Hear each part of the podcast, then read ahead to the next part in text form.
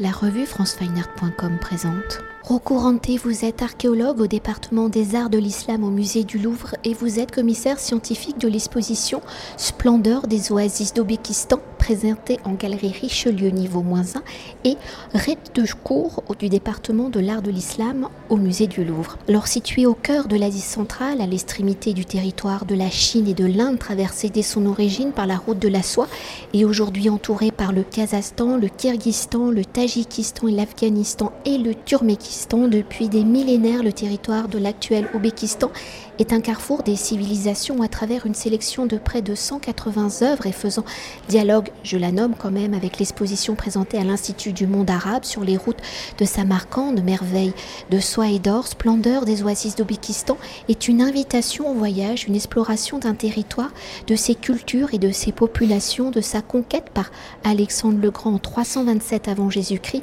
à celle de Gengis Khan en 1220 en passant par l'islam au début du 8e siècle jusqu'à la naissance de la dynastie des Timourides avec la figure de Tamerlan. Je rappelle ces dates, 1336-1405 hein, et de la chute de celle-ci en 1507 par les Ouzbeks de la dynastie Shaybanids. Alors dans un premier temps, pour mieux cerner et appréhender le territoire de l'Ouzbékistan, de l'attraction qu'il suscite, pouvez-vous nous rappeler sa géographie, ses richesses naturelles depuis l'Antiquité? Comment, pourquoi ce territoire est-il devenu un carrefour des échanges commerciaux. Et comment ces échanges commerciaux ont-ils permis l'installation de ces fameux États oasis d'Asie centrale et le développement d'identités culturelles singulières. Ce territoire, euh, depuis des millénaires, euh, se trouve au centre de civilisations euh, qui se sont développées, qui en Chine, qui dans la vallée de l'Indus, en Iran ou au Proche-Orient, voire à la Méditerranée, et au nord, les steppes d'Asie centrale, et donc a été un carrefour où, par des migrations, ces populations se sont installées, ont vécu ensemble, se sont combattues, et une fois installées dans ces oasis d'Ouzbékistan, nous retrouvons effectivement la, toute cette ampleur euh, de ce syncrétisme hein, qui été créé par ces mélanges, euh, par la cohabitation aussi euh, de différentes cultures qui cohabitaient ensemble et, par des enjeux politiques ou diplomatiques, commerciaux qui s'expriment en à partir euh, voilà, du, au moins du deuxième millénaire de notre ère, mais qui surtout euh, font état euh, de sources écrites à partir du deuxième siècle avant notre ère. C'est une exposition, celle-ci, qui effectivement met la lumière sur cette phase de l'histoire que ici en Europe on connaît moins et qui pourtant nous concerne beaucoup, est très proche de, nous. Et, et, les œuvres d'art ici peuvent peuvent se rattacher bien sûr à un art et, à, une culture qui en fin des comptes euh, euh, relève de ce mélange et, ensuite euh, de ces influences qui ont été importées mais qui ont été aussi exportées, soit vers la Chine, enfin et vers la Chine et vers la Méditerranée, qu'on retrouvera ensuite en Afrique du Nord comme, comme au sud de l'Europe ou surtout à l'est de l'Europe. Et justement, pour rentrer au cœur du sujet, pour évoquer les identités culturelles singulières de l'Ouzbékistan, en étant au carrefour d'échanges commerciaux permettant l'interaction avec une diversité de populations et de cultures, où depuis, vous l'avez dit, hein, de l'Antiquité, l'Ouzbékistan est à la fois un territoire où va se développer le bouddhisme et l'islam, des religions en interaction avec des traditions euh, zoroastriennes, chrétiennes, manichéennes, ainsi que des traditions venues de la culture nomade asiatique.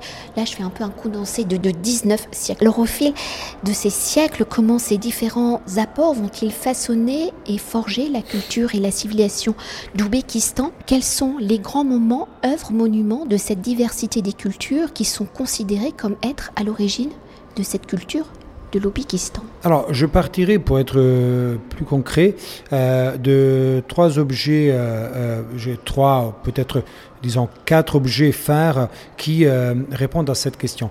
donc, les premiers, c'est les sculptures que nous avons rencontrées, que nous avons vues euh, venant de Dalverzin Tepe et de Kalchayan. Là, on retrouve ce mélange euh, d'art grec, hellénistique et de art local. Donc, un art, une, culture matérielle qui utilise voilà, l'argile, la terre pour façonner avec du plâtre et des pigments pour façonner des sculptures qui sont conçues avec un réalisme grec tout à fait extraordinaire. Et puis il y a aussi le côté religieux qui s'exprime entre autres, mais pas seulement, avec le bouddhisme et qui fait un peu représentance de cette fameuse art du Gandhara, qu'on retrouve surtout en Afghanistan et au nord du, Pakistan, euh, mais qui aussi, euh, par les sculptures que nous montrons dans cette première section, euh, se montre également en Ouzbékistan. Puis un autre objet, c'est la peinture de Varaksha, peinture qui est un peu un syncrétisme des et d'influences qui viennent d'Inde, mais aussi, mais, mais aussi d'Iran.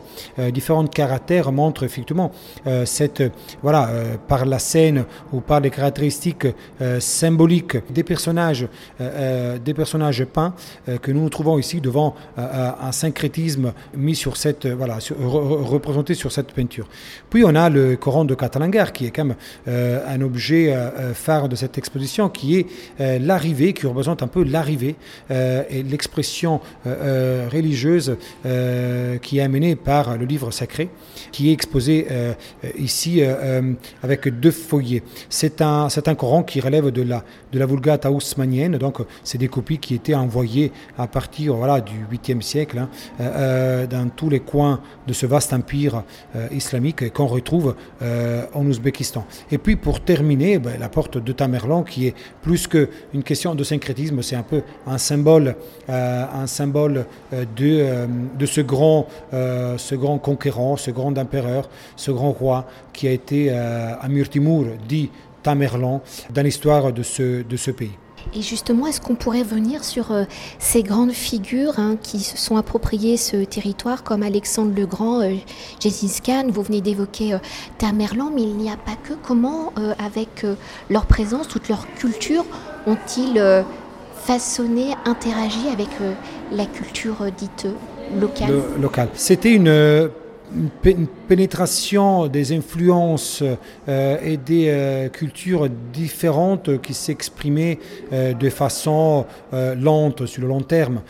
il y a des, des exemples voilà, d'influences qui ne sont pas faits comme ça du jour au lendemain. Ça dure des années, des décennies, voire des siècles. Et là, on a effectivement une, une partie de l'expo, enfin, disons, une grosse partie de l'expo qui raconte ces influences, euh, ces influences euh, qui s'expriment sous forme de syncrétisme ou de cohabitation aussi sur, les, sur, les, sur les œuvres d'art. et ces grandes figures hein, qui sont passées par là, donc Alexandre le Grand qui était bon, plus un conquérant, je dirais, il a, il a laissé plutôt voilà, une dynastie grecque de l'hellénisme, donc cette influence hellénique qui, voilà, qu'on retrouve très bien sur les œuvres d'art. puis Gengis Khan, hein, qui est passé qui a traversé l'Asie centrale, il ne s'est pas vraiment arrêté. Gengis Khan était un peu, à la façon d'Alexandre le Grand, un conquérant euh, qui est allé le plus, loin, le plus longtemps possible. Euh, le plus loin possible. Puis il est décédé euh, entre l'Asie centrale et l'Est de l'Iran. Mais les dynasties d'époque mongole, les dynasties mongoles se sont bien ancrées et installées sur ces, territoires iraniens, centra-asiatiques, chinois et jusqu'en Russie, enfin dans la Russie actuelle. Et en Mongolie, bien sûr. Donc, pour terminer avec Amir Timur, Tamerlan, qui est un peu la dernière grande figure de notre histoire et qui a montré comme les autres toutes les caractéristiques du grand conquérant, euh, mais aussi du grand roi euh, qui a amené euh, à sa cour des, intellectuels du monde connu de l'époque, et, donc pour cela aussi très respecté et très connu. Et peut-être pour évoquer une autre figure qui, elle, est complètement occidentale, mais qui est complètement en lien avec cette route de la soie, c'est Marco Polo. Il traverse aussi ce territoire. Alors Marco Polo, apparemment, n'a jamais été à Samarcande et euh, dans ces, euh, euh, dans ces territoires alors, on ne sera peut-être jamais la vérité. Hein. Je ne veux pas m'avancer sur, sur des. Voilà. Euh, euh, mais effectivement, euh, c'est un récit que Marco Polo a fait quand il était prisonnier à Gênes et qui, et qui, voilà, et qui a raconté, qui a mis en évidence non seulement la Chine où il a vécu, effectivement, mais aussi tout ce qu'il avait entendu hein, de ces territoires plus à l'ouest de la Chine. Il y a des choses qui correspondent effectivement à une vérité Hein. il y a peut-être des choses qui se relèvent plus du monde fantastique qui était peut-être assez présent à la cour chinoise. Et pour conclure euh, notre entretien dans ce grand voyage euh, dans l'espace et dans le temps, formant un récit euh, sur 19 siècles d'histoire d'un territoire, comment avez-vous justement construit et articulé l'exposition? Quelles sont ces splendeurs? Enfin, vous en avez déjà évoqué, donc quelles sont ces splendeurs des oasis d'Aubékistan qui ce récit Et peut-être parler aussi de l'articulation entre ces deux espaces au sein du musée du Louvre. L'exposition s'articule en cinq sections.